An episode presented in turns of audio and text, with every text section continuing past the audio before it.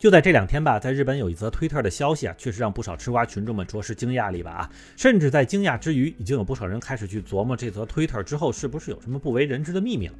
那实际上就是在前几天，一个正在爬富士山的登山爱好者赫然发现，在自己本来就很困难的这个登山途中啊，一个背着多米诺披萨的这个送餐箱的小哥是咔咔的跑了过去。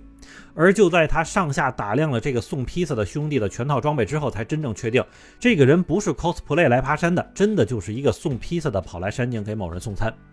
那就当这则消息公开之后啊，瞬间一大票吃瓜群众们的关注焦点就从安倍晋三国葬这件事上被转移了，并且到底这件事情是多米诺披萨的营销手段呢，还是真的有人头铁点了披萨，就成为了这段时间网友们的一个讨论重点内容。嗨，正在收听节目的家人们，如果你喜欢下站是东京，请一定要点赞、订阅、转发哟！欢迎大家回来，我是在站台等你的八尾。我相信不少在疫情之前来过日本玩的朋友们都知道哈，作为日本最著名的旅游点之一的这个富士山啊，其实是可以乘坐大巴向上走一段的。当然，咱们这里要说的是啊，能坐车到的地方，其实最多也就算是个半山腰，并且在这个停车的地方呢，也有这个富士山的登山口存在啊。那么，如果细数起来，富士山的登山口一共是有四个。那不少从东京过来的人们呢，往往会选择这个山的东北侧的这个吉田山口，而大阪那边过来的人呢，则最多会是选择这个富士宫的登山口了。而两边的人选择不同的登山口的原因呢，其实还是毕竟绕半个山走半圈哈，那个距离还真是挺远的。另外，在这个日本的登山术语之中啊，会从山底的这个登山口到山顶会分成十段来用于标记。那最下边的这个登山口呢，就叫做一合目，而到了山顶呢，就是十合目。那咱刚才说的可以坐车抵达的这个地方呢，其实就是五合目啊，那就是半山腰了。而这里的海拔高度大概是在一千四百米到两千五百米左右。那登山者呢，大多会是从这里来进行登山的这个过程。那上山和下山的路线大多也都会是分开的，用以保障安全。虽然登富士山啊，并没有太过于巨大的风险，但是整体路程确实并不短，而且十分消耗体力。那不少人也是在选择登顶富士山的时候，往往都在半山腰的这个旅馆住上。一晚，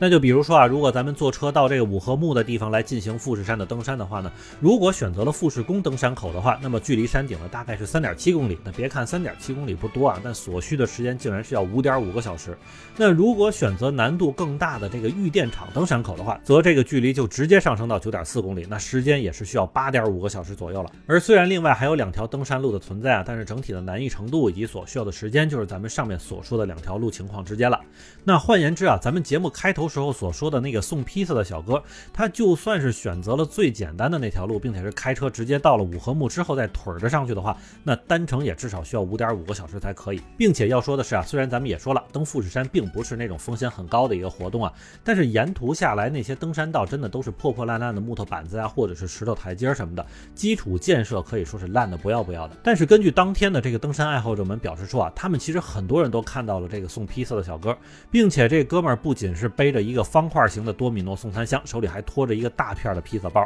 虽然为了登山，这哥们儿也是穿了登山鞋去的哈，但总体来说，他的装备和那些准备好专门去登富士山的人来比呢，就是一个巨大的反差了。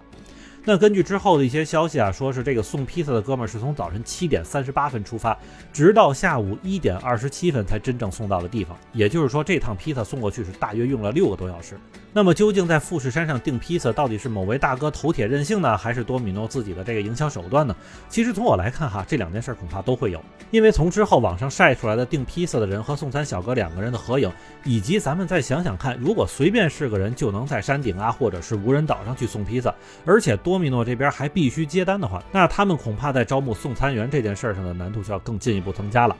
另外，从实际上我们能拿到的各种信息，比如订披萨的小票、订餐人的名字以及承接送餐的多米诺披萨的这个分店地址来看，这件事儿要是没有多米诺官方自己去承担，那恐怕不管是订餐人还是送餐人都不会这么玩命的。还有就是，不管怎么样，这趟披萨送过去都是要有个配送费的说法。而就在最终送到之后，这块价值三千七百七十六日元，也就是大概折合人民币一百八十块钱的披萨的送餐费就高达四万日元了。也就是说，为了能拿到这块披萨，订餐的人要大概花费两千多块。块钱人民币才可以，所以可见啊，这送上去的不是披萨，真的就是个寂寞的任性。而另外，在日本这边的网上还有一个说法，就是这个送披萨的哥们儿本身也是很有理想的，那就是他想要成为全世界的送餐王，并且这次送披萨的一些细节呢，也是这哥们儿自己逐一晒出来的。所以你要说这件事儿没有总公司在后边撺掇，其实我都不信啊。那就在这件事情发生之后，那爽死了的不仅仅是订餐的和送餐的两个人啊，多米诺这边也是真的从这一轮营销上是收获颇丰。因为本来多米诺披萨其实在日本就挺有名的了，甚至是超过必胜客的存在。但这一轮下来，它不仅仅是把披萨好吃这件事又给大家复习了一遍，甚至也在告诉消费者说，甭管你在哪，这披萨我一定是能送到的。那关注这件事的，除了吃瓜群众们之外啊，还有一位著名的游戏制作人，就是《死亡搁浅》的这个制作人小岛秀夫啊，连他都在自己的推特上转发了这则信息。随后呢，就有不少游戏粉丝把这哥们的送餐照片 PS 成了各种和《死亡搁浅》相关的游戏风格的海报四处发。当然，就在我们以为这个网友们会顺着这波逆天的送餐继续脑洞的时候呢，忽然一位日本吃瓜群众。的问题就让所有人都回到了现实，那就是他在自己的推特上又提问又截图说啊，说能把披萨送到富士山山顶的多米诺，为什么就不能把披萨送到我的家呢？那可能这个问题的答案就要问问这位网友了，到底你家是住在哪儿呢？那么好，感谢大家收听下站是东京，我是在站台等你的八维。